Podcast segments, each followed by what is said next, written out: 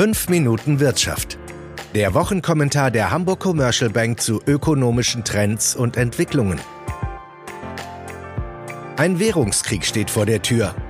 Vordergründig sind nur die USA und China involviert. In Wahrheit betrifft diese Auseinandersetzung die ganze Welt. Herzlich willkommen zu einer neuen Ausgabe von 5 Minuten Wirtschaft. Heute mit Chefvolkswirt Cyrus de la Rubia. Alle sprechen von einem drohenden Währungskrieg. In der Tat. Spätestens seitdem China durch den Anstieg des Yuan-US-Dollar-Wechselkurses auf über 7 Yuan signalisiert hat, dass das Land auch mit einer Schwächung seiner Währung auf die höheren Zollsätze antworten kann, ist diese Gefahr real. Sie könnte auch die EU und Deutschland treffen. Dabei wird klar, dass Währungs- und Handelskrieg eng miteinander verwandt sind. Zunächst aber was ist überhaupt ein Währungskrieg? Klassischerweise ist dies eine Entwicklung, bei der sich Länder in einem Abwertungswettlauf begeben, um vermeintlich ihre Wettbewerbsfähigkeit zu erhalten oder zu stärken. Da im Zuge dieses Abwertungswettlaufs die Zentralbanken viel Geld in das System pumpen, verliert der Finanzmarkt an Stabilität, die Schwankungen der Wechselkurse steigen, Unsicherheit nimmt zu, Planungssicherheit nimmt ab und dieses Gemisch führt letztendlich zu einem geringeren Wirtschaftswachstum mit dem Risiko einer weiteren Eskalation. Am Ende verlieren alle. Gewinner gibt es nicht.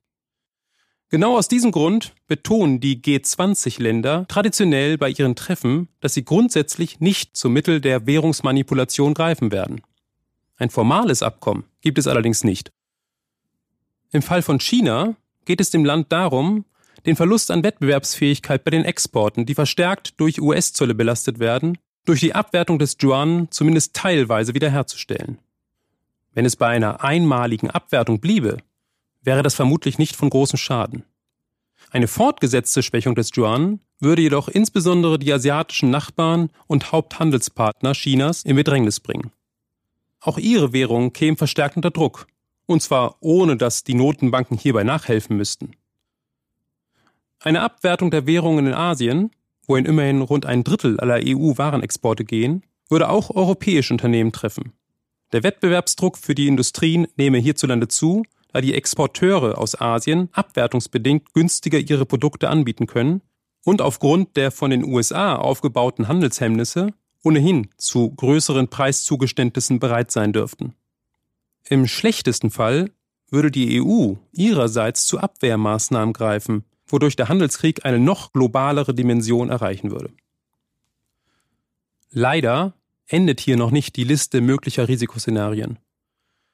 Die US-Regierung unter Donald Trump könnte auch nach der frischen Wolte des Teilverzichts auf die Implementierung neuer Zölle gegen China auf eine stärkere Abwertung des Yuan mit neuen Handelsbeschränkungen reagieren. Und dann ist da schließlich noch die Möglichkeit, dass die USA selber am Währungsmarkt interveniert also Fremdwährung kauft, um dem Dollar zur Abwertung zu verhelfen.